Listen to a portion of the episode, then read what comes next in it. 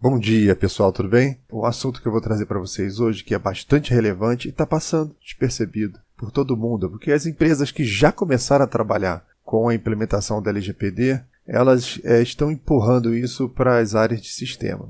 Isso está sendo uma constante no mercado. Então, a, o pessoal da área de sistemas está fazendo o capa, capitaneamento desse projeto. É, não está errado, a área de sistema é, é, ela acaba se envolvendo realmente em todos os projetos praticamente da empresa, né? A área de TI hoje está envolvida em tudo, TI é tudo dentro das empresas. Então, mas uma coisa que está passando é o seguinte: esse é um projeto que é, os gestores, diretores, presidentes de empresas responsáveis pelas áreas de gestão, elas estão imaginando que é algo somente de tecnologia, né? Então, ah, eu tenho que adequar meus sites, eu tenho que adequar meus sistemas, eu tenho que adequar minha política.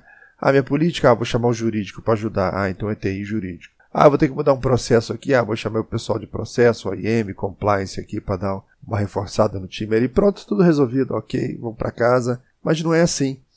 Porque como a LGPD ela diz que o proprietário do dado passa a ser a pessoa e não mais você, porque antes o, o, o, aquele dado pessoal entrava no sistema da sua empresa e as pessoas tinham aquilo como uma propriedade, né? Então aquilo pertencia à empresa. O, o, a pessoa que origi originalmente era dona daquele dado, ela não tinha mais acesso. Então, com a LGPD, a lei transforma em proprietário o dono daquele dado pessoal ou dado sensível. Então, o que, que acontece nesse caso? Se você tem dados pessoais ou sensíveis nos seus sistemas, você vai ter que acertar os sistemas. Se você tem nos seus contratos, você vai ter que rever contratos. Se você tem é, sistemas e contratos, você tem algum sistema que depende de contrato, ou se você tem alguma entrada de dados que depende de aprovações, como é o caso dos cookies, ou depende de aprovações, como é o caso de é, as políticas de privacidade. Então você vai ter que alterar a política de privacidade. Você altera site, altera contratos, tudo bem.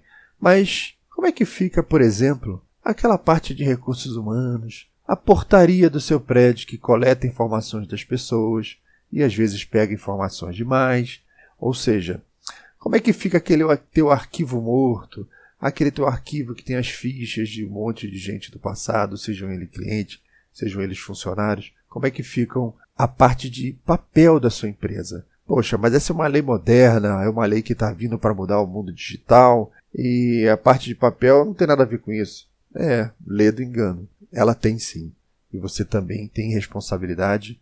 As consequências são as mesmas. A lei não difere multa, não difere nenhuma das aplicações que ela teve de correção para o caso de ser uma informação em papel ou ser uma informação digital dá no mesmo. Se alguém, por exemplo, achar é, aquelas fichas velhas da sua empresa no lixão, lá no aterro sanitário da sua cidade, você vai ter problemas sérios, porque você vai ter que implementar uma política de descarte de papel que contenham dados pessoais e principalmente dados sensíveis. Eu vou voltar a esse tema do dado sensível aqui em breve, como por exemplo, é, digamos que um funcionário seu foi no médico, né?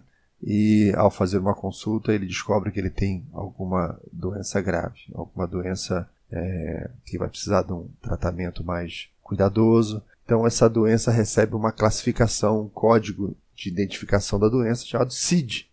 Quando a pessoa chega na empresa para é, entregar esse atestado, olha a minúcia da lei, né?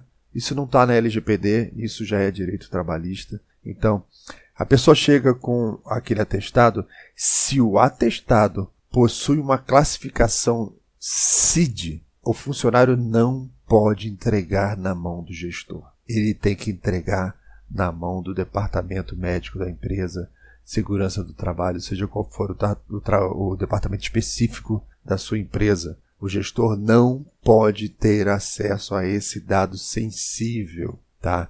Isso já era previsto na lei trabalhista e agora está sendo reforçado na LGPD. Ou seja, olha, não é uma, uma, uma informação nova digital que chegou, não é informação de papel, é uma informação é, de proced... é, um, é, um, é um ato de procedimento da empresa que você tem que estar atento. Ou seja, É, não surgiu com a LGPD essa obrigatoriedade, ela fala apenas do dado sensível, mas vai existir consequência caso você não trabalhe corretamente com isso. Então fiquem muito atentos para todos os processos da sua empresa que tratam de dados sensíveis, seja ele digital ou seja papel.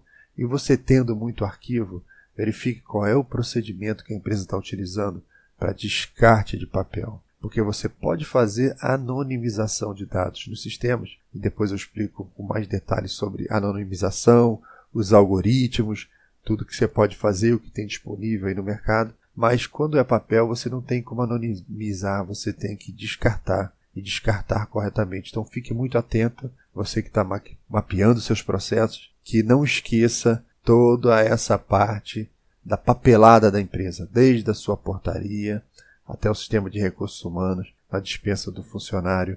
Veja qual é o tempo de guarda para que você possa fazer o descarte posterior, tudo dentro do que a lei trabalhista exige. Olha, gente, a tarefa não é simples, o trabalho que vem pela frente aí é enorme, mas é, a gente vai estar aqui para ajudar vocês, tá?